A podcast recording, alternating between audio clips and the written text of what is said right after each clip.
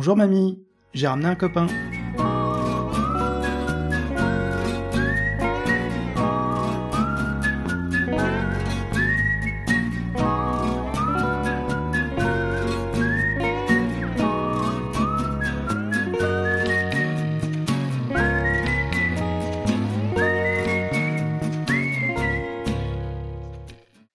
Bonsoir et bienvenue dans le podcast La cybersécurité expliquée à ma grand-mère, le podcast pour expliquer la cybersécurité à ceux qui n'y connaissent rien. Il y a quelque temps, les régulateurs, euh, enfin du moins l'Union européenne, a sorti une nouvelle réglementation, ou plutôt une nouvelle version d'une réglementation déjà existante, c'est la réglementation appelée NIS 2, que certaines personnes ont peut-être déjà euh, entendue.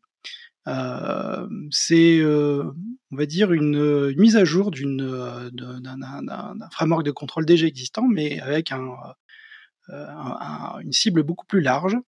Et justement, aujourd'hui, j'ai l'honneur et l'avantage d'accueillir Marc-Antoine Ledieu, le seul avocat compréhensible de la part, enfin, auprès des, des, informaticiens. Donc, une légende dans le, dans le monde de, la cyber, bien entendu, à telle enseigne que ma grand-mère est tellement fan qu'elle a mis un poster de lui dans sa chambre. C'est pour vous dire. Marc-Antoine, est-ce que tu veux bien te présenter? Bonsoir Nicolas, merci de, de, ces louanges, c'est sympa. Euh, donc Marc-Antoine Le Dieu, je suis avocat au barreau de Paris, je suis euh, très spécialisé en, en cybersécurité puisque j'écris des contrats euh, dans, dans B2B euh, pour l'industrie du numérique et aujourd'hui des problématiques de sécu, sécurité, cybersécurité. D'ailleurs, on va voir, le terme est devenu officiel euh, grâce à Nice 2, grâce à Nice V2. Euh, et aujourd'hui, donc moi j'écris des contrats dans ce domaine-là et j'ai des clients qui font des services de sécurité gérés, pour reprendre encore un terme de Nice 2 qui va sortir et qui bah, qui suivent toute cette réglementation qui commence à tomber de plus lourdement, de plus en plus lourdement sur le tissu euh, industriel au sens large du, numérique dans les 27 pays de l'Union. Alors justement, dans un premier temps, je pense que ce serait intéressant pour nos éditeurs et pour ma grand-mère en particulier évidemment, euh, de comprendre un petit peu la genèse de, Nice 2 et puis surtout de comprendre son, son champ d'application. Et alors, si c'est possible aussi, de, de, faire la différence avec Dora, parce qu'aujourd'hui, on parle beaucoup de Dora d'une part, de Nice 2 de l'autre, on a l'impression, vu de loin, que euh, retrouve des choses dans, chacune de ces réglementations, que ce soit pour Dora ou pour Nice 2. Donc il doit forcément y avoir des différences aussi. Euh, mais justement, est-ce que tu pourrais, dans un premier temps, dégrossir un petit peu le, sujet et, nous expliquer ben, la genèse de Nice 2, son champ d'application, qui est concerné, qui ne l'est pas, et, l'intersection avec Dora? Oui, bien sûr. Alors, euh, en fait, je me suis livré. On, va, essayer de raconter une belle histoire à ta grand-mère ce soir. On va essayer d'illustrer ça avec euh, des histoires de de Huns et de et de Romains, l'empire romain qui est attaqué par les Huns et les dieux qui s'en mêlent. Joey, tu as déjà été dans une salle de gymnastique? Tu aimes les films sur les gladiateurs? Et en fait, tout ça nous fait démarrer globalement, en tout cas pour nous les Français, euh, à la LPM de 2013. La loi de programmation 2013 a imposé un certain nombre d'obligations euh, très détaillé en matière de sécurité des systèmes d'information des opérateurs d'importance vitale, les OIV. Donc on avait les OIV en 2005, euh, sécurité physique, et en 2013, la sécurité euh, numérique. Législation assez lourde en France. De là-dessus, on a eu en fait le RGPD en 2016, et à deux mois près, on a pris cette directive Nice dite 1 ou Nice version 2016, on l'appelle comme on veut, euh, qui crée une catégorie euh, d'opérateurs qu'on appelait les opérateurs de services essentiels et qui se retrouvait euh, avec un très grand nombre d'obligations à peu près similaires à celles de la LPM de 2013. Hein, on est dans des législations tout à fait semblables. De là-dessus, on a pris, nous les Européens, un règlement, donc une loi européenne directe, de 2019 qui s'appelle le Cyber Security Act, qui nous a posé plein de définitions et qui a pérennisé l'ENISA. Car l'ENISA est devenue euh, l'organisation UE en matière de cybersécurité euh, pérenne que depuis euh, 2019. Et de là-dessus, euh, le péril est monté. La Nice 1, je vous expliquerai ça en peu de mots, a été un échec de transposition dans les 27 États membres, euh, sachant que bien sûr maintenant les Anglais sont sortis de l'UE. Et on a pris euh, les projets en 2020, fin, fin 2020, qui viennent d'être adoptés là le 14 décembre 2022. En fait, on a pris deux directives et un règlement. Le règlement DORA, donc spécial secteur bancaire, ça on l'a évoqué assez longuement avec ma grand-mère il y a quelques semaines. Donc, je, vous ferai quelques illustrations juste pour faire bien la distinction entre les uns et les autres. Mais en clair, aujourd'hui, si on est Dora, on n'est pas Nice 2. Voilà, c'est dit en une phrase, je vous le répéterai tout à l'heure. Donc, DORA, c'est la sécurité des systèmes d'information du secteur financier. C'est un truc totalement à OK? Une réglementation sectorielle entière. Alors, peut-être quand même quelques, quelques petites exceptions, parce que je pense que les chambres de compensation, par exemple, sont soumises à NIS 2, a priori, alors que euh, ben, les fonds d'investissement euh, sera plutôt sur DORA. Alors en fait, on va tout comprendre quand on va attaquer euh, la troisième, la troisième directive, donc NIS 2, le réforme NIS 2, et on a une directive qui n'intéresse absolument personne. C'est tout à fait étonnant, qui s'appelle la directive résilience des entités critiques qu'on va appeler critical entities entre nous, puisque c'est quand même comme ça que tout le monde l'appelle, qui est la 2557. Hein, bref, voilà. Et, la et pour comprendre comment tout ça marche aujourd'hui, en fait, faut juste partir de cette notion, de, cette directive Critical Entities, parce que je pense qu'effectivement, les chambres de compensation, notamment, vont être classées euh, Critical Entities. Donc, elles vont tomber sous NIS 2, et puis éventuellement après sous DORA, mais c'est comme ça que ça marche. C'est un peu compliqué. Donc, on, on va essayer d'y aller pied à pied avec ma grand-mère. Alors, pour comprendre tout ça, donc la résilience des entités critiques, euh, ça concerne que la sécurité physique, les bâtiments, euh, les bureaux, euh, les euh, infrastructures physiques et le personnel. Là où donc la directive NIS 2, elle concerne exclusivement des problématiques de cybersécurité. Et en fait, on retrouve dans la directive Critical Entities et dans NIS 2 bah, la même chose qu'on a eu en France, sauf que nous, c'était les OIV en 2005, sécurité physique, et la LPM de 2013, sécurité numérique. Donc il me semble, c'est pour ce petit cocorico, pour une fois, que l'Union européenne se soit inspirée de, la démarche française qui remonte donc à 2005. Et donc le troisième, le, troisième point de législation qu'on évoquera vraiment de manière incidente, c'est DORA. Et DORA, dans le titre en français, c'est résilience opérationnelle numérique. Donc on est vraiment là sur euh, la, de l'obligation de, sécurité euh, purement numérique. Alors, juste pour, faire, pour le faire très rapide, pour comprendre comment ça marche, euh les entités critiques. Le critère, c'est quoi? C'est l'obligation des États de désigner des entités critiques pour leur faire prendre des mesures pour garantir que les services essentiels au maintien, je lis, hein, donc à garantir que les services essentiels au maintien de fonctions sociétales ou d'activités économiques vitales. Ok? Donc en fait, ce qu'il faut retenir, c'est toujours le vocabulaire essentiel, vital, critique. Donc on est à un niveau d'importance pour le fonctionnement de nos sociétés européennes, hein, prises soit comme un opérateur majeur sur un pays, soit sur un opérateur qui rayonne sur plusieurs pays et qui devient donc, de ce fait, critique en fonction des secteurs d'activité qu'on va voir. Et quand on va les voir pour Critical Entities, en fait, on va voir à peu, près la même liste pour Nice 2. Donc c'est pour ça que c'est intéressant de, prendre ce déroulé. Mais j'insiste euh, pas trop. Et l'idée, c'est quoi, bien sûr? C'est de renforcer la résilience euh, physique de nos installations physiques avant de s'attaquer au volet numérique. Alors, euh, la loi sur les OIV de 2005, c'était ça, hein, puisque ça traitait bien la protection des établissements, installations et des ouvrages, je cite, hein, contre toute menace, virgule, notamment à caractère terroriste. Et c'est rappelé comme ça dans euh, la directive Critical Entities. Étaient visés dans la loi sur les OIV des opérateurs publics ou privés, dont l'indisponibilité risquerait de diminuer d'une façon importante le potentiel de guerre ou économique, la sécurité ou la capacité de survie de la nation. Donc dans le vocabulaire, hein, on entend bien, euh, on sent qu'il y a Napoléon derrière, on est sur la nation, ce concept d'État-nation, on va protéger nos infrastructures critiques. Euh, ça rentre en vigueur le 18 octobre, 18 octobre 2024, dans 18 mois ça rentre en vigueur à la même date que la directive Nice 2. C'est pour ça que j'en parle. C'est que ceux qui vont se faire classer entité critique, il va falloir qu'ils fassent la sécurité physique, le personnel, les installations, et en même temps, ils vont devoir s'occuper de la sécurité numérique au titre de la directive Nice V2. Donc ça commence à être assez lourd à prendre comme paquet, euh, et c'est bien dit dans la directive entité critique. Nous, c'est la sécurité physique, et Nice 2, c'est la sécurité logique numérique. Et dans NIS 2, je vous livre juste une phrase. La directive NIS V2 s'applique aux entités recensées en tant qu'entités critiques, quelle que soit leur taille. Donc, comme il y a un système de seuil et de plafond dans NIS 2, bah, ils, ont fait simple. Ils ont dit voilà, t'es critique, donc directement tu vas devoir appliquer NIS 2. Ne cherche pas. Pas de critères de seuil, quelle que soit la taille. Ce qui est assez logique finalement d'un certain point de vue, parce qu'on peut être très petit mais critique pour la nation, et voilà. Absolument. Mais on va prendre double obligation, obligation physique, obligation numérique, il va falloir gérer les deux. Donc ça va devenir un chantier qui commence à être un, peu costaud et, un peu sévère. De là-dessus, le régime des sanctions euh, prévues dans Critical Entities, on ne le connaît pas, puisqu'il sera dans les lois de transposition. Donc je ne vous parle pas de ce que je ne sais pas. Il est juste dit que les sanctions spéciales sécurité physique devront être, je cite, effective, proportionnée et dissuasive. Euh, quand on va voir le niveau de sanction pour Nice 2, on se dit que ça va commencer à coûter euh, des pourcentages de chiffre d'affaires. et, ça, ça va éventuellement se cumuler. Ça va être un régal. Alors maintenant, pour bien comprendre Nice 2 et, la, euh, entité critique, c'est des secteurs d'activité. Parce que l'UE nous a posé en annexe des secteurs d'activité. Il n'y en a pas des masses. Hein. Sur Critical Entities, il y en a 11.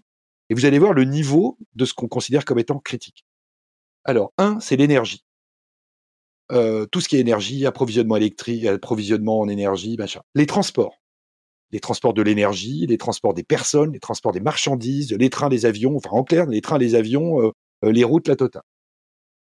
Là, on a un truc intéressant qui rejoint ta question de tout à l'heure, qui est trois, secteur bancaire et quatre, infrastructure des marchés financiers.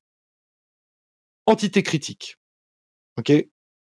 Ensuite, on a euh, dans, dans les secteurs d'activité, on a la santé. Alors la santé, c'est large, hein, c'est les soins, les laboratoires, la recherche, la fabrication, la pharmacie et la distribution. Ok, bah, tout ce qui va être la santé, quoi. Donc ça, c'est critique. Sont également considérés comme critiques les secteurs eau potable, distribution de l'eau potable, fabrication machin, et les eaux résiduaires, ce sont les eaux usées. Parce qu'on sait que si euh, dans une grande ville comme Paris, il y a plus d'eau courante ou il y a plus d'évacuation des eaux usées, c'est la guerre civile et c'est un cloaque géant en moins d'une semaine et on va tous se battre physiquement. Donc c'est critique. Allez, plus que plus que quatre. Huit secteurs critiques, les infrastructures numériques. Et là, il y a une liste très détaillée qui est reprise dans Nice 2, donc je vous la montrerai au niveau de Nice 2. Mais on va considérer, juste pour le simplifier, tout ce qui va être l'infrastructure Internet les noms de domaine, le DNS, machin, tout ça c'est de l'infrastructure. Les IPX, les IXP, euh, infrastructure critique pour le fonctionnement de nos sociétés européennes. Physique, obligation de sécurisation, t'as tout le tremblement. C'était le 8.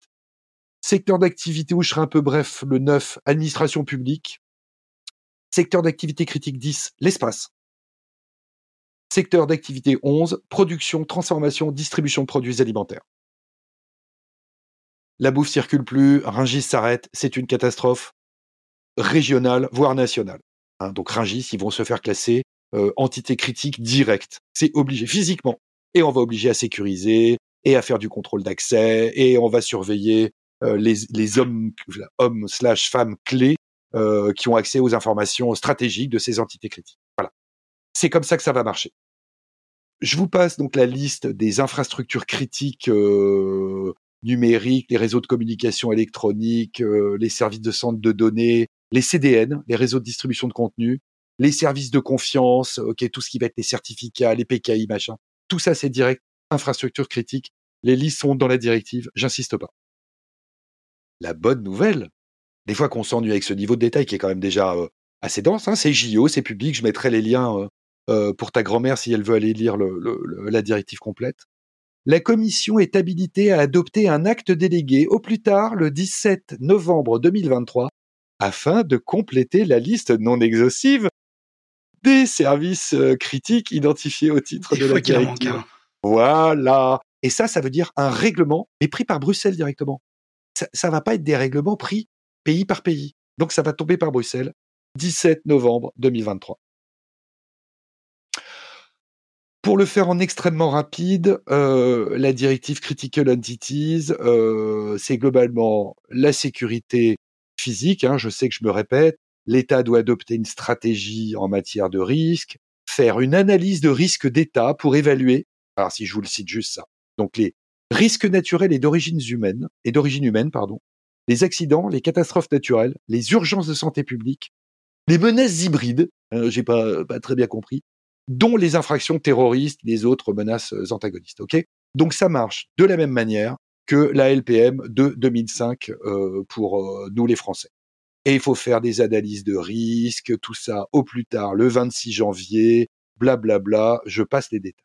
Maintenant, la liste.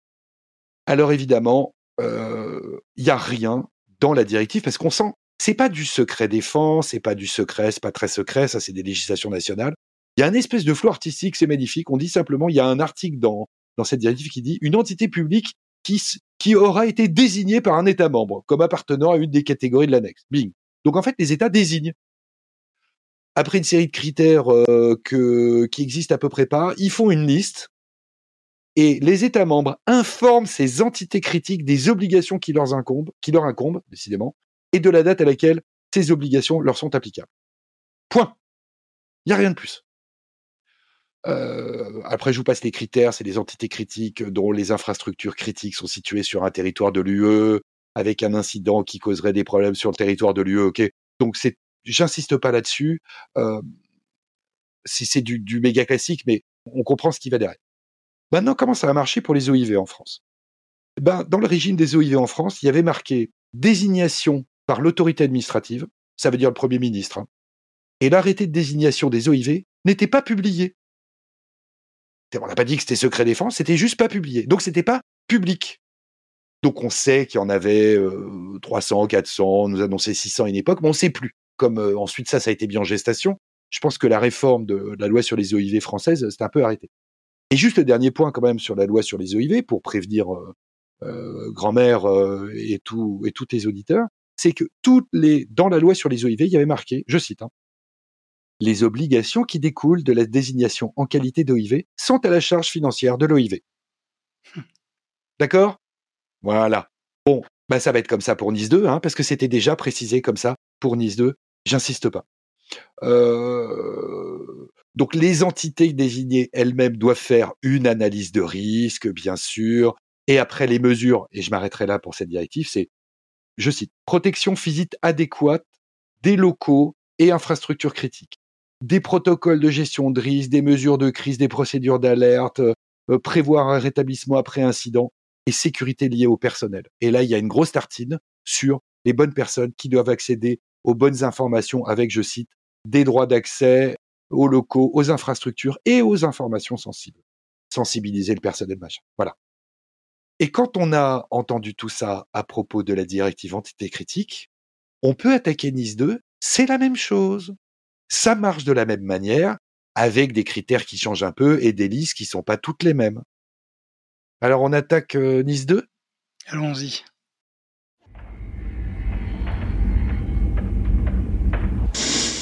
Laissez-moi vous présenter votre capitaine, le commandant Avant. Messieurs, bienvenue à bord. Commandant, le navigateur, monsieur Arrière, et voici le copilote, monsieur Tout. Arrière Avant Avant Tout. Eh bien, mettons-nous au travail.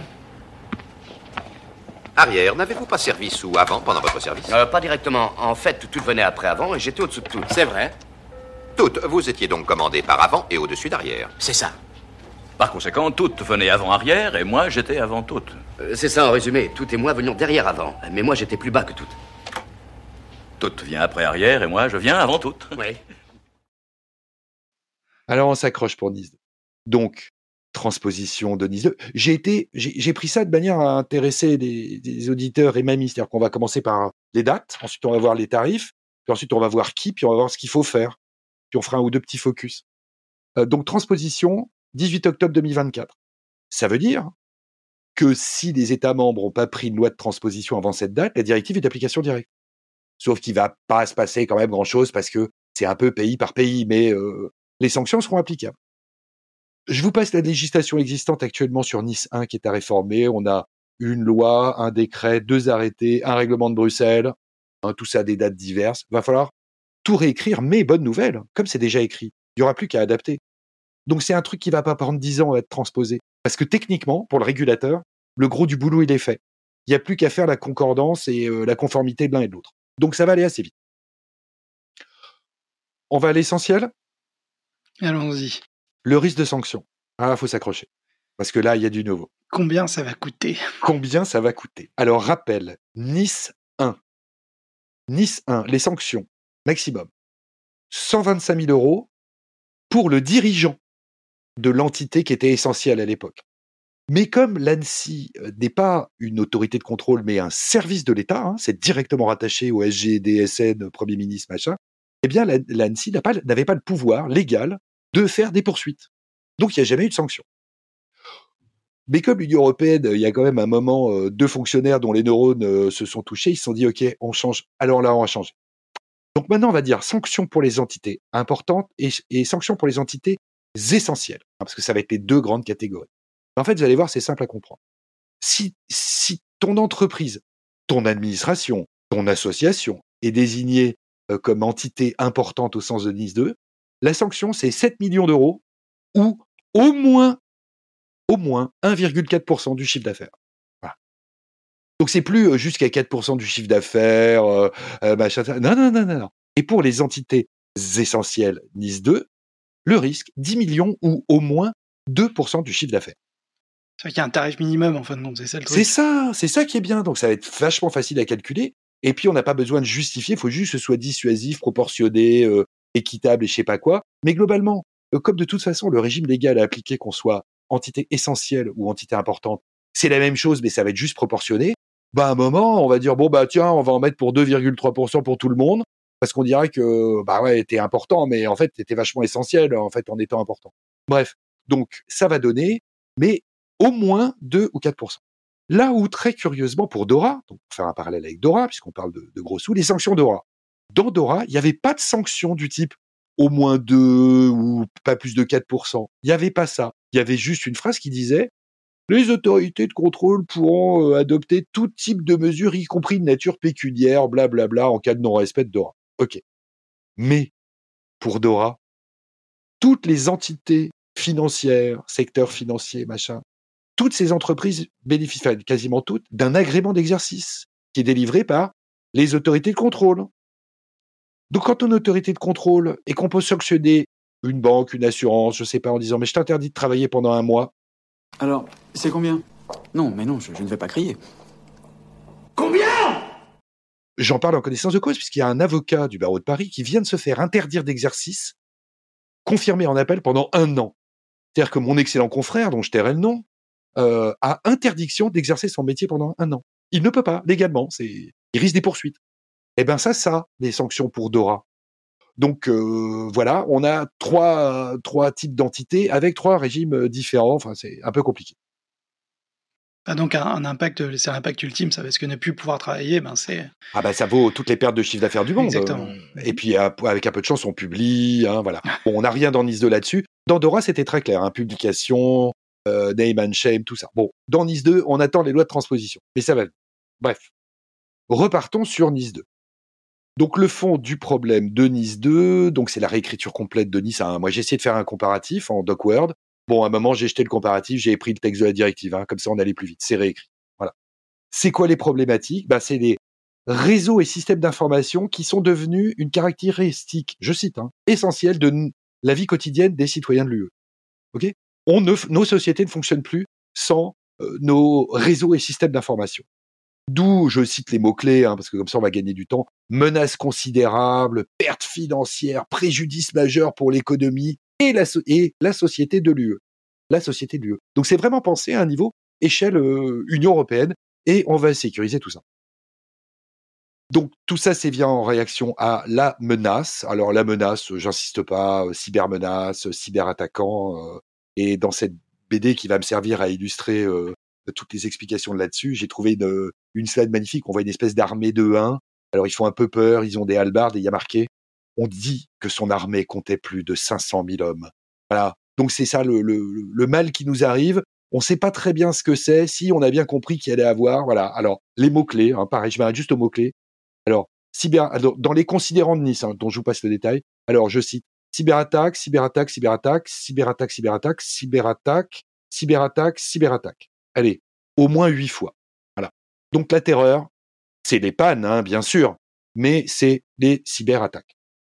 Et juste en un mot, pourquoi est-ce qu'on est passé de Nice 1, qui a quand même été voté en 2016, mis plus ou moins en œuvre en France en 2018, donc c'était jamais qu'à quatre ans, pourquoi est-ce qu'on reprend tout ce bazar où tout est changé? Eh bien, en fait, en 2019, l'UE a fait une sorte de sondage officiel en regardant comment la directive Nice 1 avait été transposée. Et c'était tout à fait stupéfiant. Je vais vous livrer pas beaucoup de chiffres. La Finlande, en 2019, 5,5 millions d'habitants, avait identifié 10 897 opérateurs de services essentiels. Presque 11 000, 5 millions d'habitants. hein. Ils avaient mis tout le secteur de la santé, les cliniques, tout le monde, tout le monde y était. Donc ils en ont retrouvé énormément. En comparaison en France, 67 millions d'habitants, 127 opérateurs de services essentiels. D'accord? Le, le Portugal, 10 millions d'habitants, 1250 opérateurs de services essentiels. L'Allemagne, 83 millions d'habitants, chiffre 2019, hein, 573 opérateurs de services essentiels. C'est marrant, j'ai l'impression que c'est inversement proportionnel. C'est ça. Voilà.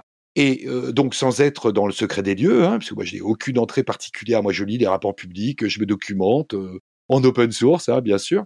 Euh, on voit pourquoi ça n'a pas marché. Et puis, euh, et puis voilà. Bon. Ça, c'est l'aspect stat. Le côté rigolo, et pour nous, juristes, on est euh, enfin content.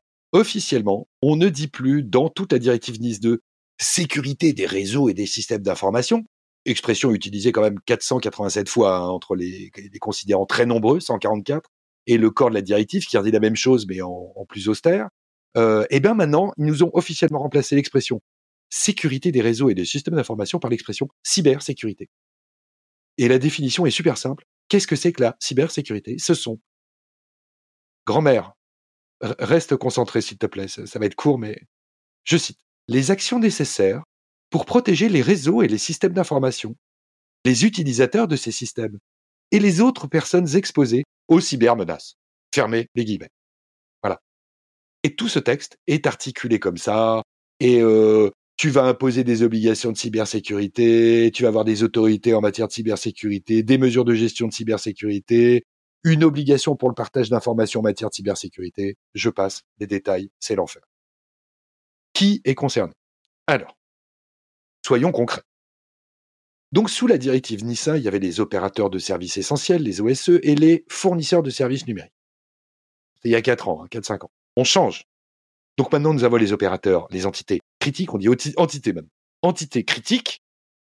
Donc c'est la première directive, hein, entité critique, mais qui est impactée à 100% là-dessus. Puis hein, les entités essentielles ou les entités importantes.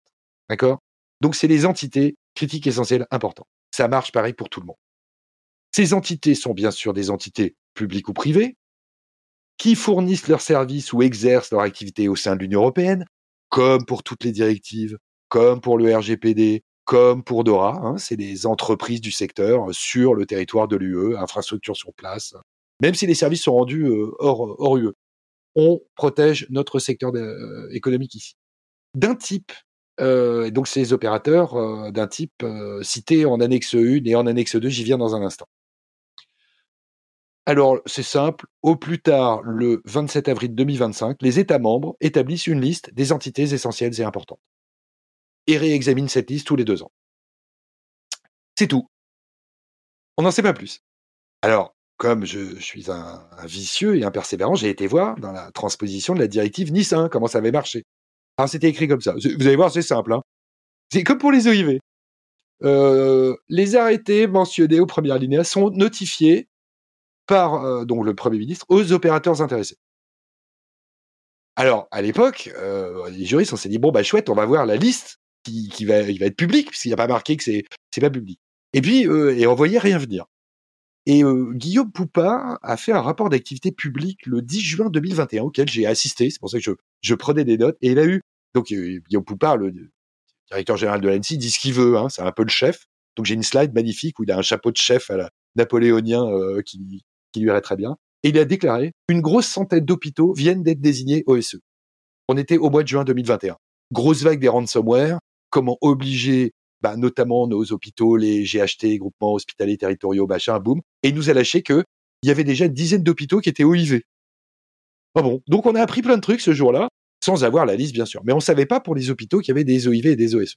Bref, ces désignations, ben, euh, notifiées aux opérateurs, enfin aux entités, ça va être de la, même manière, hein, il n'y a pas de raison que ça change.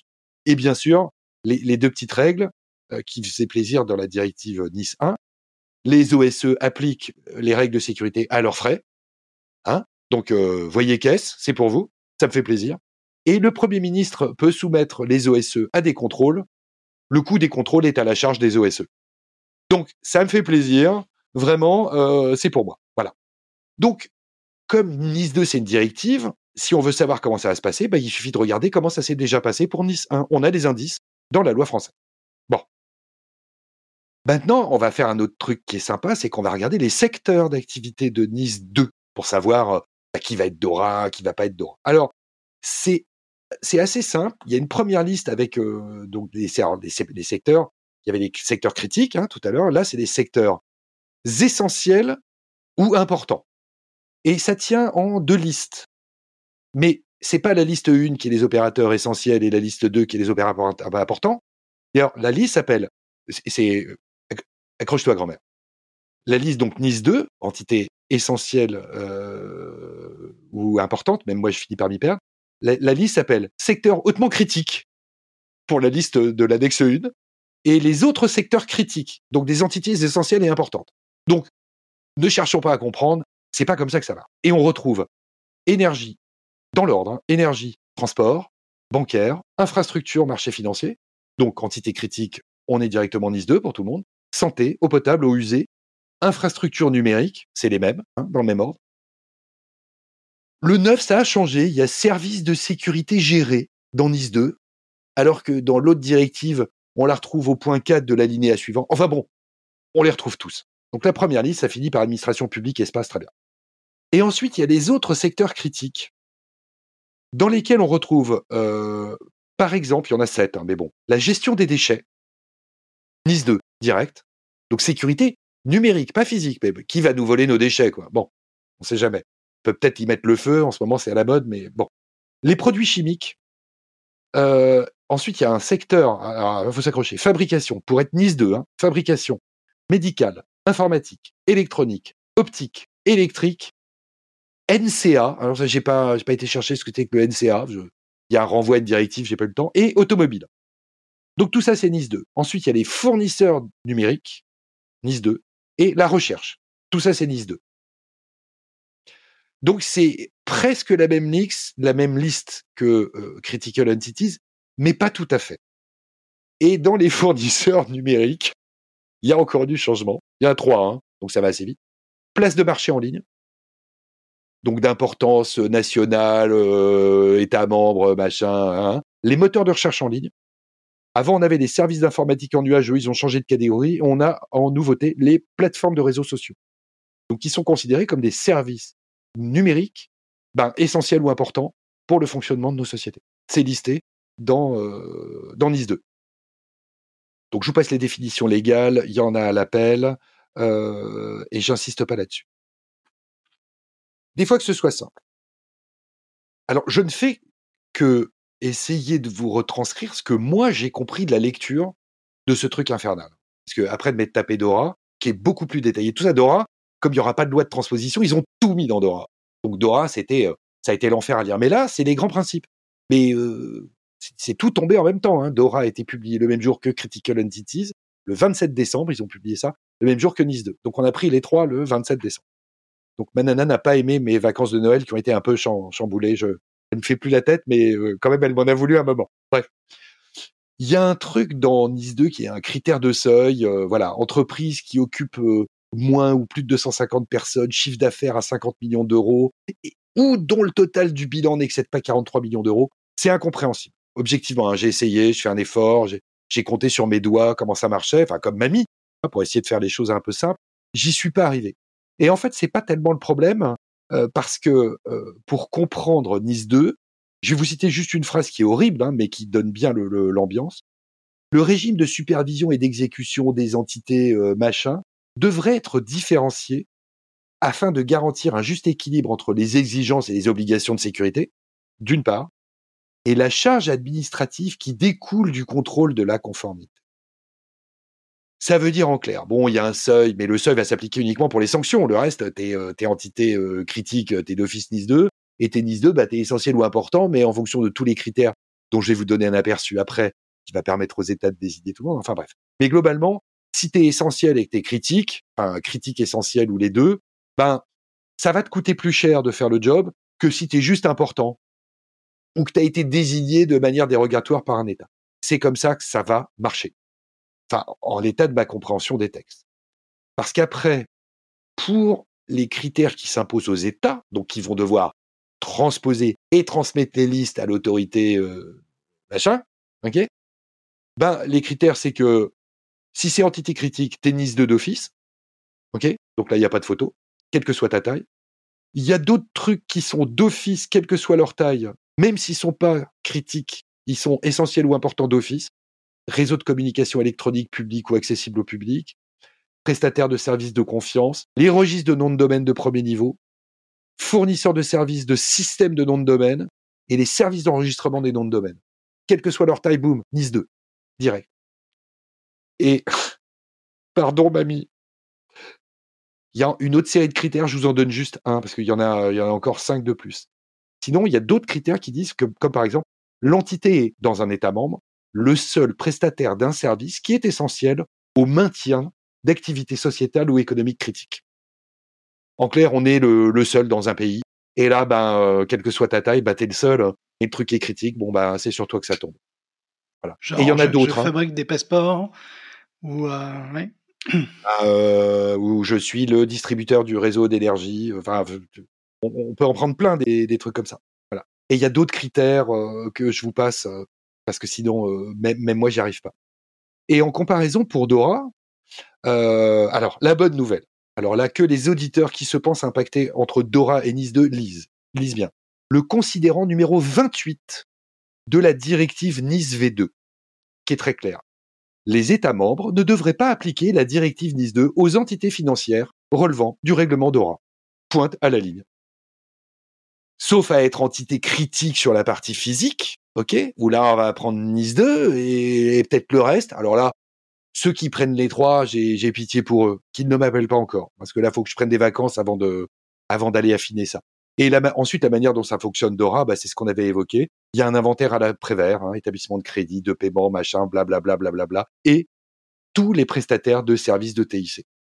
Ce qui est dit un peu différemment, je vous en touche un mot tout à l'heure euh, à propos de Nice 2, mais en fait, on en revient à peu près au même truc, avec un effet de seuil euh, qui était tout à fait étonnant dans Dora, qui était de dire, ben, en fait, si tu es dans, la liste des entités Dora, ben, euh, tu t'appliques Dora, sauf moins de 10 salariés ou moins de 2 millions de chiffres.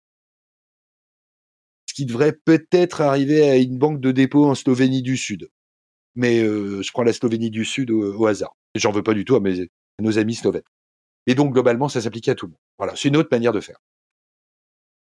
Est-ce que grand-mère a des questions? Parce que sinon, après, on peut attaquer les, obligations techniques de cybersécurité. Alors, ben, écoute, déjà, euh, ce que je comprends, c'est que euh, le spectre s'est largement élargi, d'une part.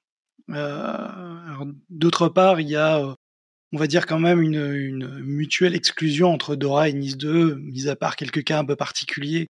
Et là, effectivement, je plains ceux qui vont tomber dans, dans ces cas particuliers et qui vont devoir gérer les deux.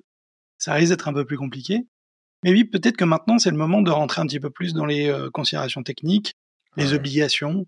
Euh, parce que bon, maintenant qu'on sait qu'on sera concerné, qu'est-ce qu'on va devoir faire? C'est ça la grande question. Voilà. Alors maintenant qu'on sait, bon, est-ce que c'est bien moi? Ben oui, c'est toi. D'accord. Et si je le fais pas, ça va me coûter un bras. D'accord. Donc, euh, donc maintenant, je m'intéresse à ce qu'on doit faire. D'accord. Intéressons-nous à ce qu'on doit faire. Alors, c'est tourné, je vais pas vous le faire dans l'ordre exhaustif parce qu'à un moment, les, vraies mesures super techniques, hein, on peut y passer deux jours et demi, il va falloir faire des formations, lire le texte, l'éplucher, des autorités de contrôle, machin. En fait, donc, un, pour les entités qui seront désignées comme essentielles ou importantes, il faudra mettre en place des, je cite, mesures de gestion des risques en matière de, de cybersécurité. Donc, c'est les mesures techniques.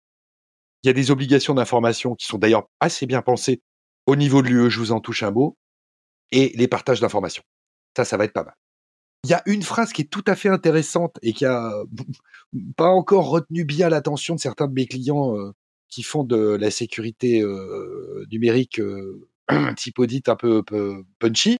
Il y a une petite phrase qui dit, je cite hein, toujours Nice 2, c'est répété à deux endroits, la cyberprotection active des entités essentielles machin repose sur une stratégie défensive qui exclut les mesures offensives. Fermez les guillemets. Non, c'est pour que maintenant on prenne tous l'habitude. La riposte, c'est du monopole des États. Point. militaire ou Annecy dans une certaine mesure, mais ça va rester de la légitime défense. Bref, j'insiste pas sur ce point-là. Le fond de ce qu'il faut faire, il y a parce qu'à un moment, il faut comprendre l'esprit. Comme on n'a pas toutes les règles, on va comprendre l'esprit. C'est gérer les risques qui menacent, je cite, la sécurité des réseaux et des systèmes d'information pour garantir un niveau de sécurité adapté aux risques existants en tenant compte de l'état des connaissances et s'il y a lieu des normes européennes et internationales ainsi que du coût de mise en œuvre, machin. Bref, c'est l'obligation, pour le dire en mots simples, de se mettre à l'état de l'art en matière de cybersécurité. Question, question, l'état de l'art. Exactement, c'est ce que j'ai te poser comme question. Qu'est-ce qu'on considère comme étant l'état de l'art en matière de cybersécurité? Parce qu'en plus, depuis que, depuis que j'ai travaillé beaucoup avec le fléau des dieux et avec ces images, je, je suis devenu devin. Donc, état de l'art. Alors, moi, je réinvente pas la roue. Moi, je vais lire les textes qui existent. En France, on a les référentiels de l'ANSI qui sont en général assez bien faits. Et dans, dans plusieurs des derniers référentiels, dont PVID, prestataire de vérification d'identité à distance, hein, ok, pour les banques, les assurances, ouverture de compte, tout ça. Définition légale, état de l'art. Ensemble des bonnes pratiques, des technologies et des documents de référence relatifs à la sécurité des systèmes d'information, publiquement accessibles, et des informations qui en découlent de manière évidente. Point. Moi, je mets ça dans tous mes contrats. T'es professionnel, c'est à toi de savoir ce qui sort en termes de normes euh, juridiques, en termes de normes techniques, et d'être encadré pour les outillages et de faire le job. Soit tu es à l'état de l'art, soit tu l'es pas. Et pour faire très concret cette notion d'état de l'art, c'est en fait deux choses qui se cumulent. C'est un, bah, les lois. Bien sûr, euh, si la loi dit qu'il faut faire comme ci, comme ça, la loi le dit. Donc ça, c'est hein. tous les référentiels techniques. Alors en matière de cyber, hein, il y a deux sources faciles à trouver ANSI et CNIL. D'accord? Donc c'est implémenter tous les référentiels techniques double authentification, euh, journalisation, enfin tous ces trucs, chiffrement. chiffrement bien sûr, et fait partie de l'état de l'art les décisions de condamnation des autorités de contrôle. Parce que quand il y a une autorité de contrôle qui à un moment commence à, ils n'ont pas vraiment légiféré, on a eu ça pour les mots de passe pendant plus de 2-3 ans. Eh ben, la CNIL condamnait, disait, bah, si votre mot de passe, il fait pas comme ci, ou s'il n'est pas comme ça, machin, eh ben, vous n'êtes pas l'état d'art, je vous sanctionne. Et publication de la décision. Donc aujourd'hui, pour nous, les, les professionnels de la veille euh, cyber, ben, on suit tous les référentiels Clean Etsy et on suit toutes les décisions de condamnation. Et on est en mesure de dire, ben voilà, dans le contrat, il faut écrire que il faut faire ça, c'est telle décision de la CNIL, c'est machin, ça c'est tel référentiel de l'ANSI. Et on commence à avoir des contrats qui ressemblent à des inventaires à l'après-vert, parce que pour être sûr de rien oublier, pour montrer qu'on est à l'état de l'art, parce qu'après on le signe, et quand on signe, on engage sa responsabilité, on est censé l'avoir fait. Et celui qui se fait trouer et qu'il n'a pas fait, contrairement à ce qu'il y avait dans le contrat, eh ben on a la preuve qu'il n'est pas à l'état de l'art. Et là, il engage sa responsabilité. C'est comme ça que ça marche. Donc, dans cette notion d'état de l'art, aujourd'hui, là où moi j'ai le plus de mal, mais ça commence à monter un peu là au cerveau de mes interlocuteurs, c'est qu'en fait, qu'on soit côté tech ou côté légal, on a une obligation légale de suivi de tout ce qui sort pour pouvoir prétendre être à l'état de l'art. Est-ce que, est-ce que tu penses que Mamie nous a bien suivis sur cette notion d'état de l'art? Alors ouais, je pense parce que euh, finalement c'est un triptyque, hein, euh, donc les aspects juridiques, les aspects techniques, euh, les aspects organisationnels, puisque tu parlais de la documentation, etc. Hein, puisque c'est, on peut avoir les tout faire parfaitement d'un point de vue technique, mais si on n'a pas la doc qui va avec, ben finalement on n'a pas grand chose.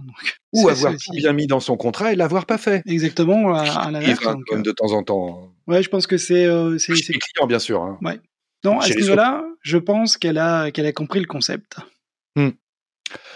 Alors pour ça, euh, Nice 2, il y a, un deuxième concept, mais qui est, je vais, j'ai pas insisté là-dessus parce que c'était dans Nice 1. C'est quoi euh, la cybersécurité, pour le dire aussi en mots un peu plus techniques? Euh, C'est résister à tout événement susceptible de compromettre disponibilité, authenticité, intégrité et confidentialité de données stockées, transmises ou faisant l'objet d'un traitement. D'accord? Le concept, il est juste là. Donc, ces, notions de disponibilité, authenticité, intégrité et confidentialité, euh, je les connais par cœur, hein, mais enfin je les lis hein, quand même. Là, en même temps, ça, me permet d'être moins ridicule. En fait, maintenant, c'est des concepts qui sont posés dans toutes les législations et toute la production officielle euh, réglementaire qu'on a en France, dans la lutte informatique offensive euh, de la doctrine du ministère des Armées. Ils utilisent les mêmes critères. Les lois sur la crypto en France, c'est les trois mêmes critères. Dans les normes ISO, on les retrouve. Dans le RGPD, on les retrouve. Et tout ça, ça part des définitions de Nice 1, quasiment reprise à l'identique sur Nice 2.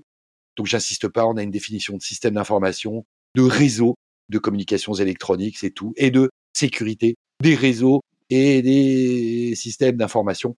Donc euh, je le fais pas là parce que voilà, c'est ça quoi. Alors juste pour être vraiment euh, à l'état de l'art du coup pour euh, les, critères de confidentialité, d'intégrité et de disponibilité, il faudra en rajouter un quatrième qui est l'auditabilité, puisque ben, on a besoin d'auditer aussi tous ces systèmes et pouvoir démontrer aussi que les choses ont été faites correctement. Et sans ce voilà. quatrième critère, malheureusement on le cite assez rarement, sans ce quatrième critère, ben, on, il y a un petit trou dans la raquette quelque part. Mais oui, c'est parce qu'en fait, les notions d'audit, c'est des notions qui sont contractuelles. Alors là, ça, c'est des définitions légales. Et mais contractuellement, si on veut montrer que, ben, il faut qu'on puisse se faire auditer. Donc c'est en fait un critère qu'on pourrait rajouter, mais qui changerait pas grand-chose parce que euh, la norme ISO, c'est quoi les normes ISO? C'est jamais que des certifications contractuelles vérifiées par un tiers. Mais c'est pas un truc garanti par l'État ou dont la structuration est imposée par par balle, ouais. Voilà, euh, non, enfin, je, je, effectivement. Donc, on, on, y est nécessairement, euh, on, y, on, est nécessairement tenu euh, par ce critère d'auditabilité, bah, quand on veut prouver qu'on a fait le job. Sauf que, sauf que, on va voir dans les règles de sécurité, quand on était opérateur essentiel sur Nice 1, on était tenu de faire homologuer son système d'information par l'ANSI. Donc, l'auditabilité a été assurée dès le départ par l'autorité de contrôle ou l'organisme. voilà, donc euh, c'est comme ça que ça marche. Alors maintenant, moi je te, je te propose qu'on poursuive euh, euh, juste les, les, les, mesures. Alors, donc c'est des mesures techniques opérationnelles et organisationnelles. C'est écrit comme ça dans Dora, c'est marrant. On, ça commence à devenir un peu plus, voilà, c'est plus des purs esprits qui nous font ça. On, voit qu'il y a des vrais mots qui arrivent, opérationnels, organisationnels appropriés et proportionnés, hein, en fonction qu'on soit euh, essentiel ou important. Bref. Et alors là, je vais pas vous lire l'article 21.2, hein, parce que pour avoir ce détail, il y a A, B, C, D, E, F, G, H, I, J. C'est les donc tout ce qu'il faut faire.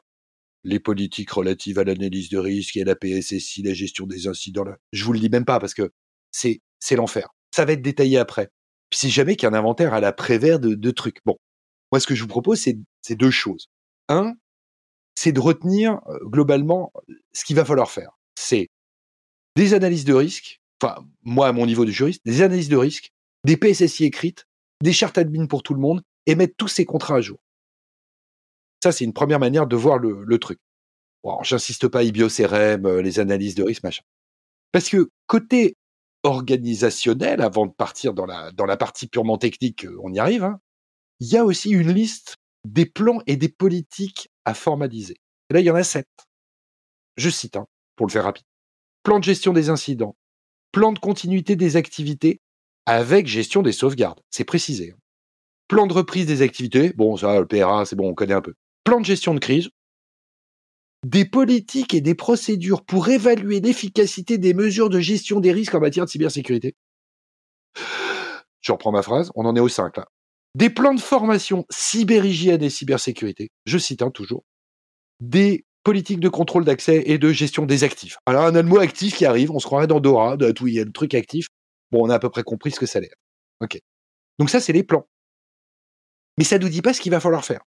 Alors, là aussi, pour le rendre un peu, enfin, faire des parallèles pour comprendre, donc dans la LPM de 2005-2013, ok, les SIV, systèmes d'information d'importance vitale, en fait, le gros de cette législation qui était très particulière à la France, c'était l'obligation de mettre en œuvre les systèmes de détection qualifiés par l'ANSI. C'était les sondes souveraines avec les IOC pour faire remonter les alertes. OK. Et après, tout ce, et puis la possibilité pour l'ANSI de prendre la main sur un système d'information euh, euh, vital en cas de, crise majeure. OK? Bon, ça peut être les militaires et ça, peut être les militaires et ça peut être l'ANSI officiellement. Et le reste des obligations qui étaient prévues dans le régime des OIV, ben, on l'a retrouvé à l'identique dans la directive Nice 1. Et comme on ne sait pas ce qu'il y a dans la directive Nice 2, parce qu'on n'a pas les textes, eh ben, on va regarder comment ça marchait. Et eh ben, dans Nice 2, qu'est-ce qu'il fallait faire? Dans Nice 1, pardon, donc version 2016, il fallait mettre en œuvre les règles de sécurité définies par l'ANSI, sans blague, ok? Obligation d'homologation, on en parlait tout à l'heure, de la sécurité du système d'information essentiel. Ben, homologation, ça veut dire audit, hein. Et si ça passe pas euh, la barre de l'audit, ben c'est mise en demeure, euh, ok, d'accord. Obligation de notifier les incidents, ça c'était du classique. Obligation de se soumettre à des contrôles, ok. C'était la même chose pour euh, la LPM. Et on a un niveau de détail, on va pas, on va pas faire les 23 mesures, mais dans un arrêté du 14 septembre 2018, que j'ai été lire, bien sûr, parce que j'ai fait très joli slide, il y avait les 23 règles de sécurité obligatoires pour les OSE, Nice V1. Donc quand on voit Nice V2 arriver, on se dit pourquoi on va réinventer la roue? Voilà. Donc j'en prends quelques-unes, hein, juste pour montrer ce que c'est. Donc ça commence par un analyse de risque. Ah bah oui, ça on a bien compris. Deux politique de sécurité, PSSI d'accord. Trois homologation de sécurité. Bah voilà. Troisième règle de sécurité. Quatre indicateurs. Cinq audits de sécurité. Ah bah tiens, ça revient. Cartographie, configuration, cloisonnement, accès distant, filtrage. Il y en a 23. D'accord? Les 23 règles de sécurité, Nice 1. Bah, euh, attendons sans frémir euh, les 23 règles de sécurité de Nice V2. Sachant que dans l'arrêté du 14 septembre 2018, j'ose même pas vous faire un extrait d'une seule des règles. C'est euh, 50 lignes par règle. Il y en a 23. Eh bien, vous devez démontrer, juste une, phrase au hasard. Hein. Règle 4 sur 23, les indicateurs l'opérateur de services essentiels évalue et tient à jour pour chaque système d'information essentiel les indicateurs suivants. J'en prends un. Le pourcentage de ressources administrées dont l'administration ne peut pas être effectuée au travers d'une liaison réseau physique ou d'une interface d'administration physique. C'est tout comme ça. Donc, je ne sais pas qui va être entité essentielle ou entité importante ou entité critique, mais les règles de sécurité, on sait ce qui va se passer. On sait, puisqu'on a des textes qui ont moins de 4 ans, qui ont été pondus en France par l'ANSI. Donc, a priori, rentrer plus dans le détail de ces mesures de sécurité à ce niveau-là, c'est illusoire parce qu'on n'a pas les textes. Donc, soit on va relire Nice 1 et toute la législation derrière, et bonne lecture. Alors, tout ça, moi, je n'ai pas inventé, je l'avais déjà fait en slide, en BD euh, sur mon blog, avec les souvenirs de la Grande Armée. Donc, j'ai été pioché dans mon stock de slides et j'étais en mesure de... Il y a un point sur lequel je vais être assez rapide dans les mesures de sécurité parce qu'aujourd'hui ça fait plus débat, on n'en fait pas un flanc. C'est l'obligation de notifier les incidents de sécurité. Et là, comme dans Dora, merci le législateur de l'UE, euh, on ne notifiera aux autorités de contrôle, en fait ça va être au CERT, CERT c'est CIRT, ok, que les incidents considérés comme importants, euh, perturbations opérationnelles graves, pertes financières, euh, dommages matériels, corporels ou moraux considérables, considérables, ok? Donc, si c'est du sérieux, on va notifier à l'autorité de contrôle.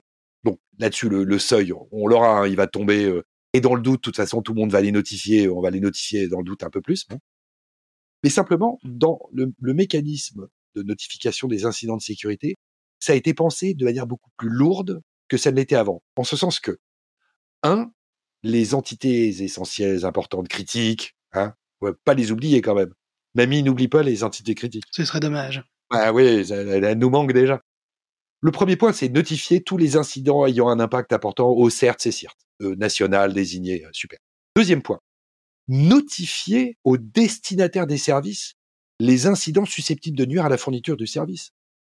Donc, dans, les mécanismes type RGPD, c'est je te notifie la, violation de données à la CNIL, et puis en général, je dis pas grand-chose aux users. Là, c'est comme c'est quand même un peu du B2B, hein, tout ça. C'est ben, je t'oblige à notifier toi prestataire tout ce qui va au destinataire de tes services, ou toi l'opérateur du truc, à tes clients, entre guillemets. Et troisième point, alors ça c'est, euh, je cite, hein, communiquer aux destinataires des services impactés par l'incident de sécurité, tout ça, qui sont potentiellement affectés, toutes les mesures que les destinataires peuvent appliquer en réponse.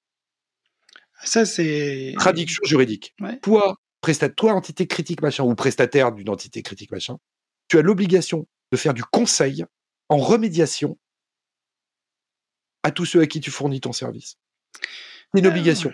Alors ça, c'est quand même un point un peu, euh, j'allais dire étrange, mais c'est peut-être pas le terme exact, mais euh, dans, quelle mesure une entreprise peut, enfin là, une obligation, donc ça, ça va pas tellement se discuter, mais donner des conseils à d'autres, parce que ben ça peut, on peut parfois donner de mauvais conseils aussi, c'est possible.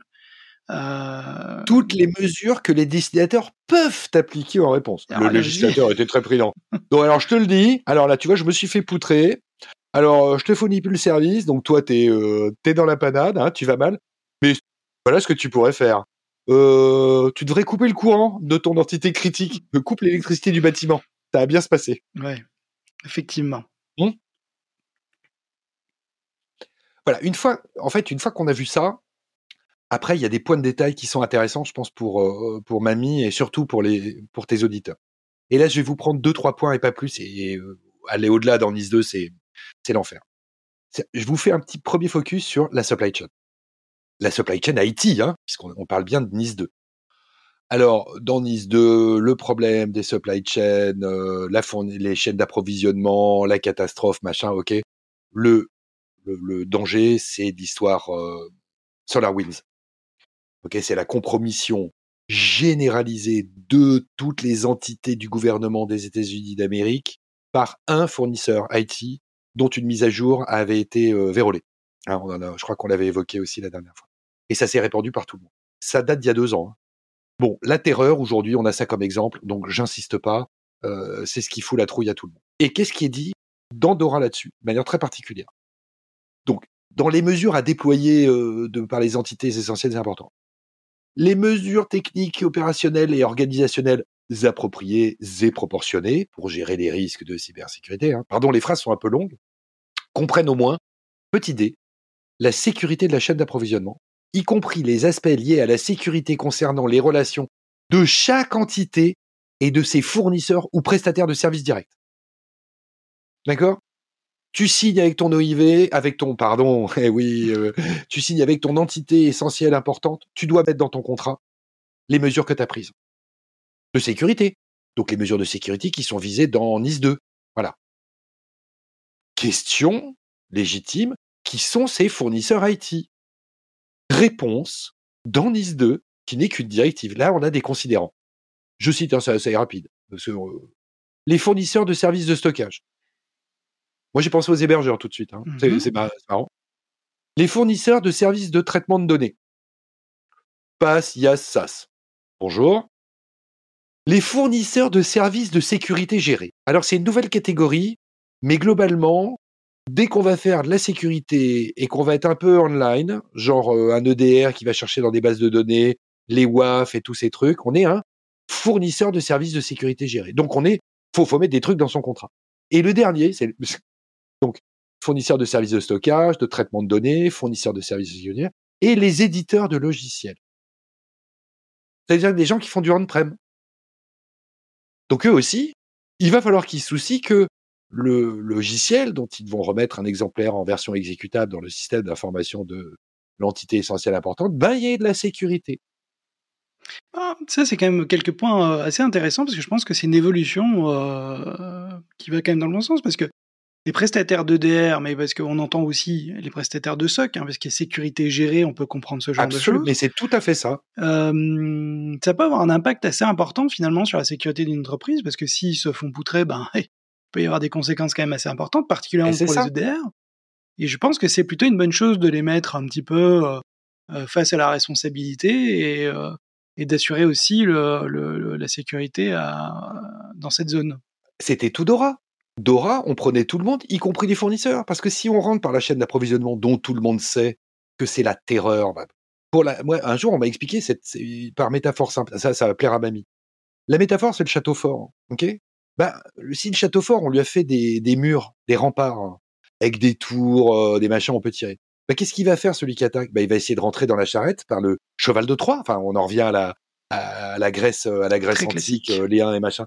Bah, c'est ça la chaîne d'approvisionnement. Alors faire comprendre ça, euh, ou si les professionnels comme de l'IT, euh, ils connaissent un peu.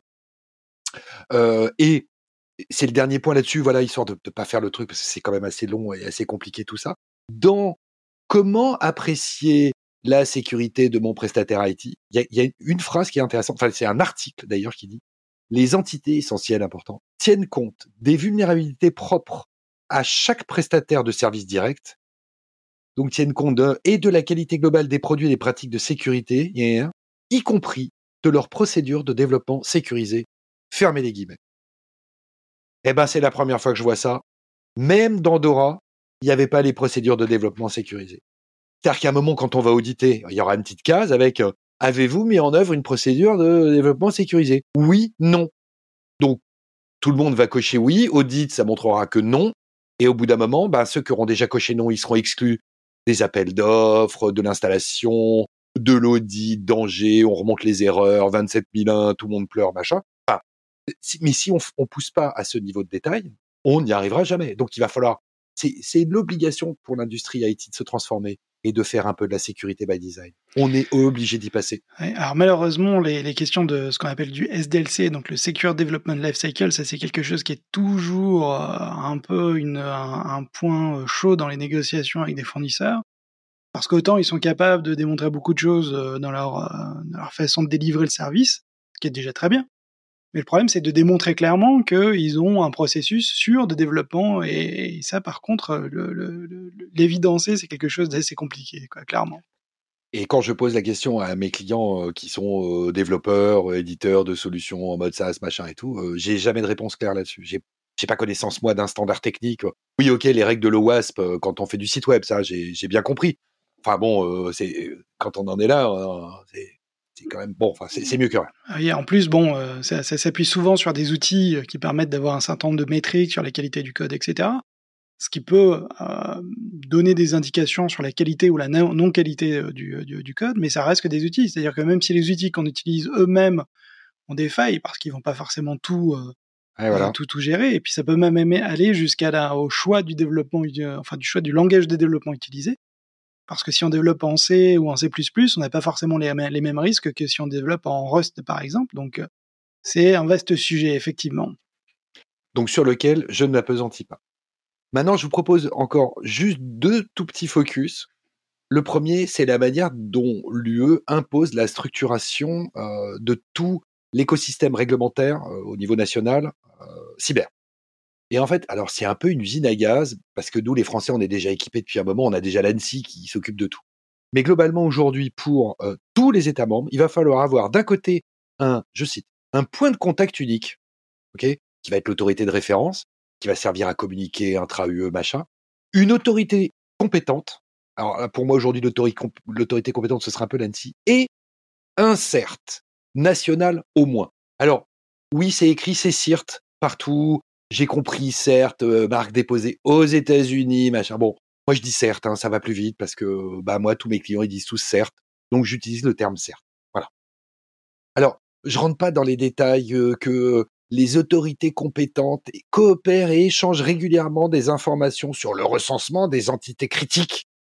Et ah oui, mais on est dans la directive entité essentielle importante. Oui, mais les entités critiques. Ah bon, d'accord les risques, les cybermenaces, les incidents, blablabla, blablabla, blablabla. Ça, c'est l'autorité compétente. J'insiste pas. Ce qui est intéressant, c'est surtout les certes. Et euh, de, voir que le, CERT est le cœur du dispositif de la cyber pensé euh, par Nice V2. Il y a à l'article 11.3, je le cite, l'article, mais je ne vais pas vous le lire hein, parce que pareil, A, B, C, D, E, F, G, H, d'accord? Le CERT surveille en temps réel ou en quasi temps réel les réseaux et les SI, active le système d'alerte précoce si possible en temps réel, réagit aux incidents, apporte une assistance, rassemble et analyse les données de police scientifique. C'est tout le forensic, c'est- écrit comme ça. Organise un scan proactif de réseau. Je vous en touche un mot juste après.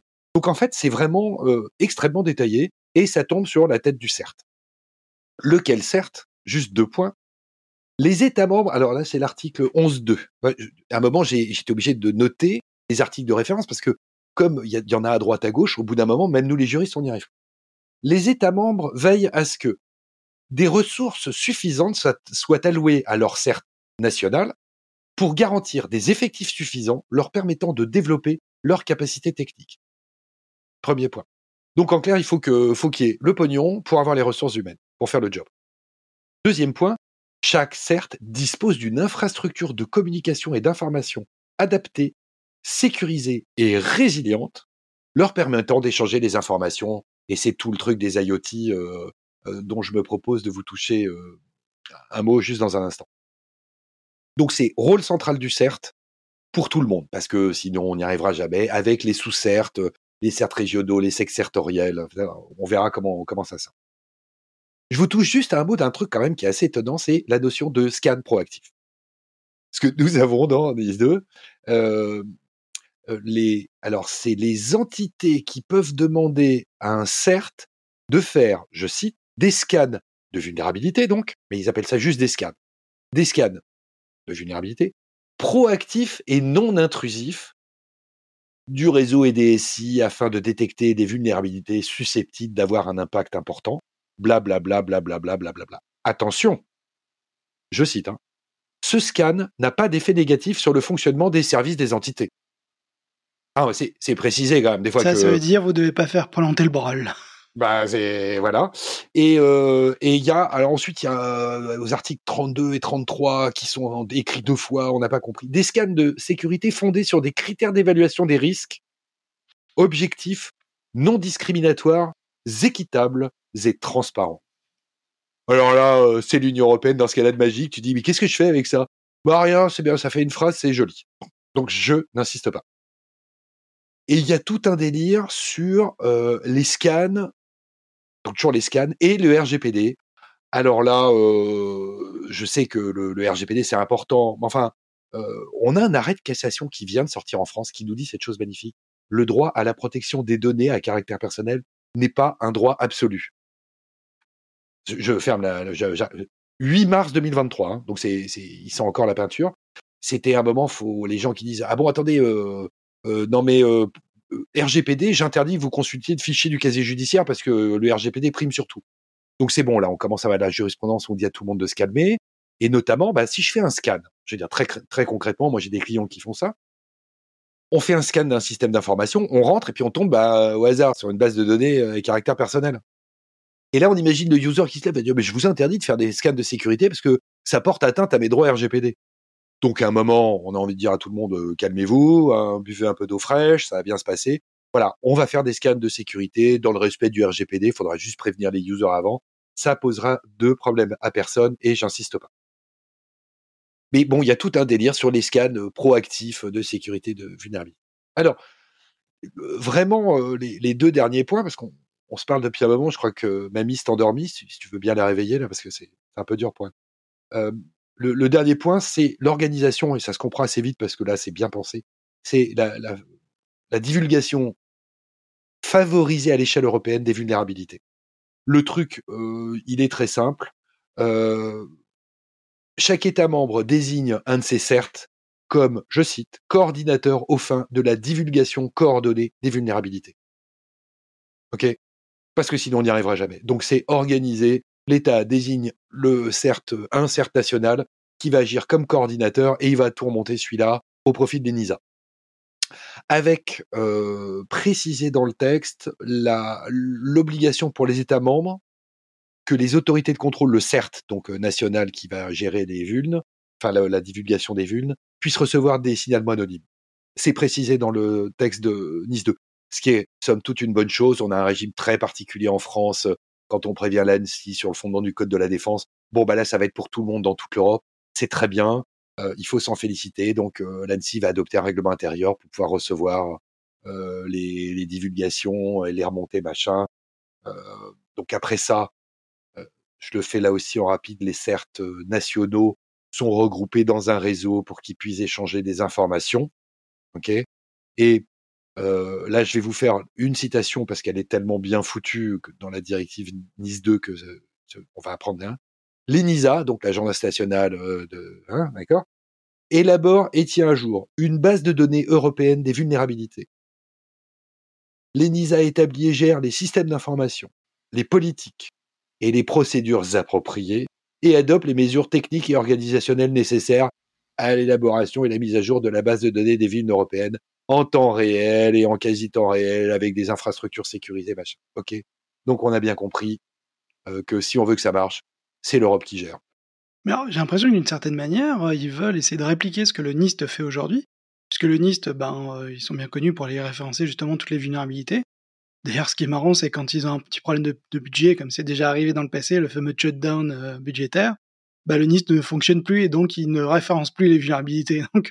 peut-être que l'Europe maintenant euh, se dit que ce serait peut-être bien d'être indépendant et d'avoir son propre système. Je ne sais pas si c'est ça la volonté, mais bah, euh, manifestement, ça, ça, va être ça le résultat. En tout, enfin, c'est ce qui est annoncé dans les textes. Après, derrière, ça va être une question de budget. Euh, je veux dire, c'est toujours pareil.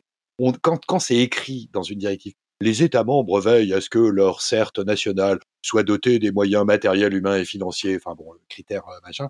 Bah, s'ils n'ont pas le budget, ils vont pas recruter. Euh, s'ils peuvent pas mettre en place les infras nécessaires et les modes de communication sécurisés, c'est beaucoup dit. D'ailleurs, je fais un aparté euh, complet dans Nice 2.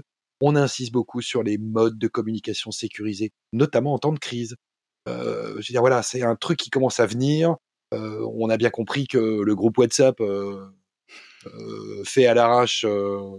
oui, bah voilà, ça, ça fait sourire mamie. Et toi, je ne sais pas si tu souris, mais mamie, elle vient de sourire en entendant ça. Genre, faut arrêter, faut être un peu sérieux, quoi.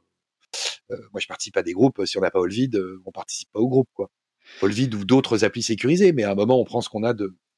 Alors ça, c'est d'autant d'autant plus un sujet que euh, parce qu'on parlait du secteur financier. Il y a de ça, je pense, deux ou trois mois, je crois que c'était une euh, JP Morgan aux États-Unis qui s'est pris une amende de 350 millions de Oui. dollars de tête Oui, j'ai vu ça. parce que euh, il y avait traders qui une, s'échangeaient, une euh, utilisation euh, massive de WhatsApp Ouais. euh, pour euh, quelque chose qui n'était pas forcément compliant puisque ben il parlait de de, de, de, de trades qui auraient dû être euh, tracés et, et documentés dans leur système d'information. Et à la place Mhm. de communiquer avec les outils officiels, ils utilisaient WhatsApp. Et euh, donc le, le régulateur américain a considéré que Ah c'était une, une faute assez grave. Et sur le fond, effectivement, euh, bah, ils ont pas tort. J'ai peur qu'il n'ait raison.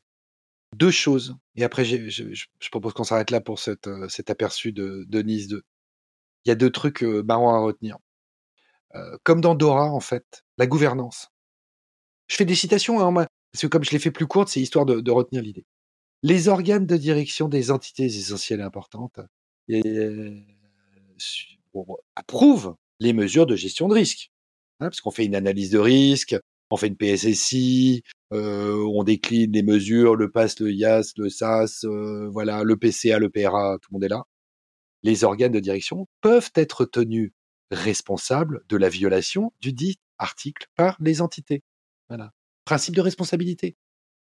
Les organes de direction peuvent être tenus pour responsables. Alors, on ne sait pas très bien ce que ça veut dire en l'état. Ça veut dire que soit euh, il y a un moment, on va s'en prendre en personne à l'organe de direction qui n'a pas fait le job, parce que les sanctions, c'est pour l'entité. Hein. Il y a que dans Nissa où il y avait marqué que le dirigeant allait en prendre pour 125 000. Ça, c'est zéro. Le principe de la sanction Nice 2, c'est l'entité qui raque. Voilà, décidé par on ne sait pas très bien qui encore, ma machin. Mais là, les organes de direction peuvent être tenus pour responsables. Ça veut dire quoi? Une faute? Faute dans le contrat de travail? Faute dans le mandat social? Je ne sais pas. Mais c'est écrit comme ça.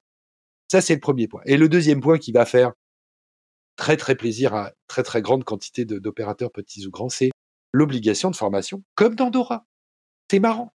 Les, alors je cite, hein, toujours pareil, les membres, les membres des organes de direction des entités essentielles et importantes sont tenus de suivre une formation blablabla bla, pour leur rendre compréhensibles les risques en matière.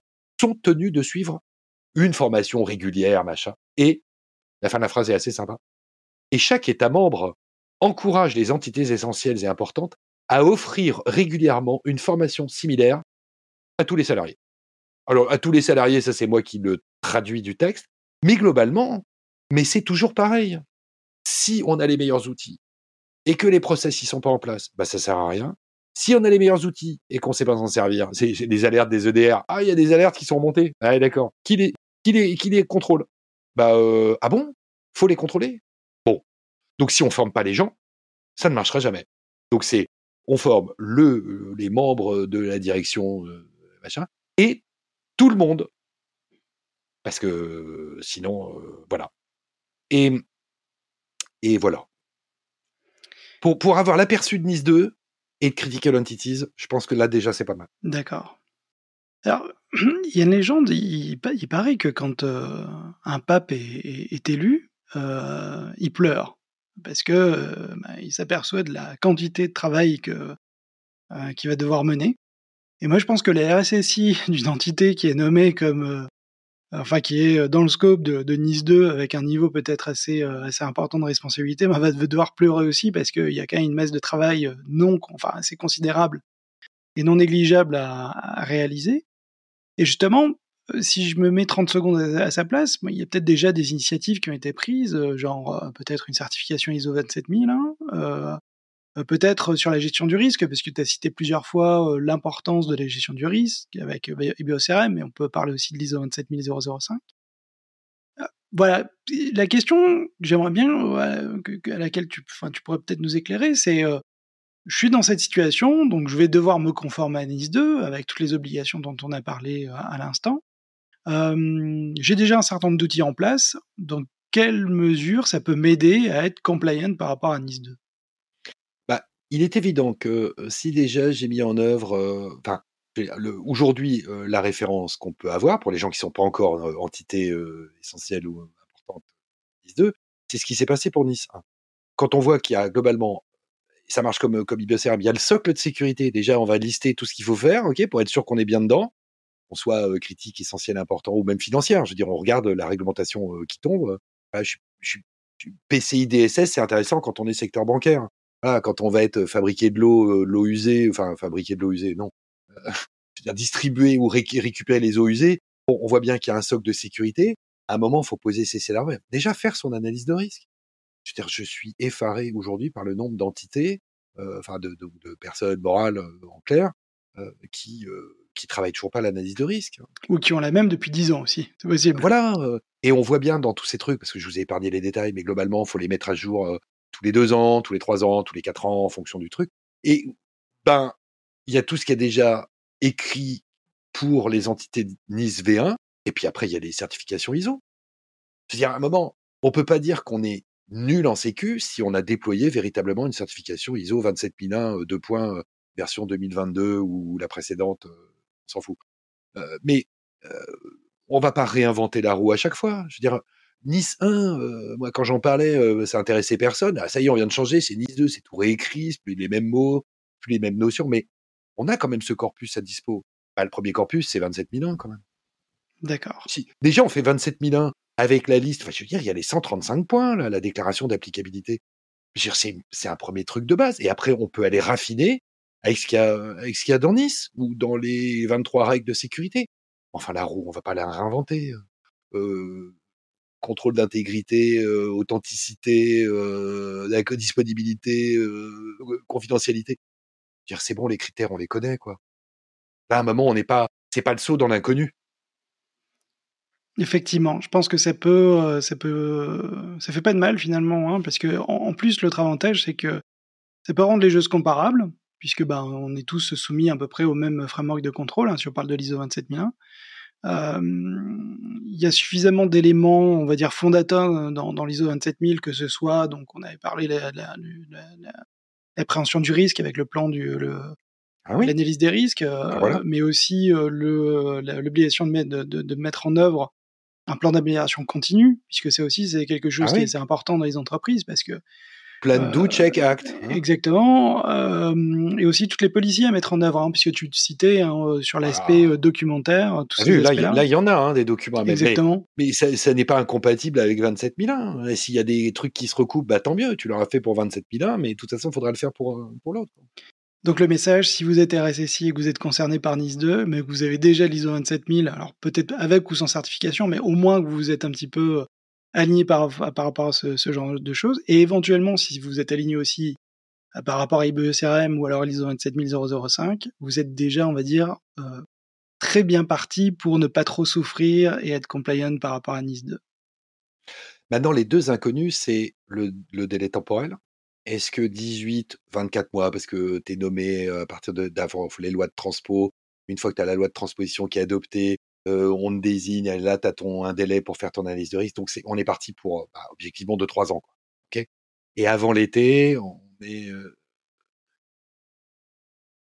ouais, on est au fin du premier trimestre, début du deuxième trimestre. Avant l'été, il va rien se passer. Puis à partir de, après, le déclencheur, ça va être la loi de transposition, parce qu'une fois que la loi de transposition va arriver, bah, ça va commencer à désigner. Donc là, on est très, très tributaire de, l'État. Et le, drame derrière, ça va être comme, pour Dora en fait, ça va être les prestataires. Parce qu'une fois qu'on est désigné entité critique et qu'on sait qu'on risque tant, bah, l'organe de direction prend ses responsabilités, on fait son analyse de risque et on dit qu'on va gérer voilà, par tranche, par épisode, on priorise, ok, mais on fait quelque chose. Et les prestataires, hein. ils sont très nombreux les prestataires. Bah, les prestataires, il va falloir qu'ils se conforment à tout ça. et comme pour Dora, ben, si on n'est pas conforme, alors on pourra plus faire son, service. Mais c'est un service unique pour une entité essentielle ou critique. Donc à un moment, c'est le serpent qui se mord la queue. Et c'est à la charge, ça va être à la charge des opérateurs, parce que je vois pas l'État ouvrir en état du, déficit du trésor public en France, enfin de la, France. On va pas commencer à distribuer les centaines de millions pour que les prestataires des opérateurs, enfin des entités, pardon, critiques, essentielles ou importantes. Euh, on va, ça va être court, ça va coûter cher, ça va être compliqué, quand même. Mais c'est nécessaire. Je pense que chacun va devoir prendre ses responsabilités pour résumer. Mmh. Marc-Antoine, un dernier mot, le mot de la fin, quelque chose que tu voudrais rajouter? En fait, euh, j'ai beaucoup travaillé pour arriver à essayer de, restituer un truc compréhensible déjà dans les grandes masses de, de, Nice 2 Critical Entity. Et j'ai fait une slide de conclusion que j'aurai le plaisir de mettre à disposition euh, euh, de, tes auditeurs. La slide s'intitule Faut-il diluer Nice V2 avec du vin blanc? Ça, c'est la question. Et la réponse, j'ai trouvé dans cette BD qui est vraiment époustouflante. J'avais pas craqué pour une BD depuis très longtemps comme ça. Donc, le Fléau des dieux, six tomes. Et là, on voit une espèce de soldat qui tient un fusil, enfin un soldat très futuriste, un machin. Et il y a une bulle, et dans la bulle, j'ai pas modifié le, dialogue, et il répond juste donc à la question faut-il diluer Nus euh, V2 avec du vin blanc? Il répond non. Nous avons juré de défendre l'empereur jusqu'à la mort. Et je trouvais ça assez révélateur de comment on essaie de comprendre le truc, et puis cette espèce de, de, de, de principe géant, très bien écrit, très très très articulé. C'est nous avons du pain sur la planche. Voilà, donc nous, avons juré de défendre l'empereur jusqu'à la mort. Bah écoute, on, va terminer par ça. Marc-Antoine, encore un très très grand merci d'avoir euh, participé euh, à ce podcast, de nous Avec avoir un très grand plaisir. Euh, sur les évolutions de, Nice et, particulièrement sur la nouvelle mouture de, Nice 2. je pense que c'est très utile pour beaucoup de nos éditeurs, en tout cas je l'espère, parce que c'est le but, le but de, ce podcast. Euh, je pense que ma grand-mère va, en plus de, son poster, euh, commencer à mettre des cierges euh, autour, en espérant qu'elle fasse pas tout brûler. en tout cas, je te remercie. Et comme je le dis souvent, pour certaines personnes, la cybersécurité est un enjeu de vie ou de mort. C'est bien plus sérieux que ça.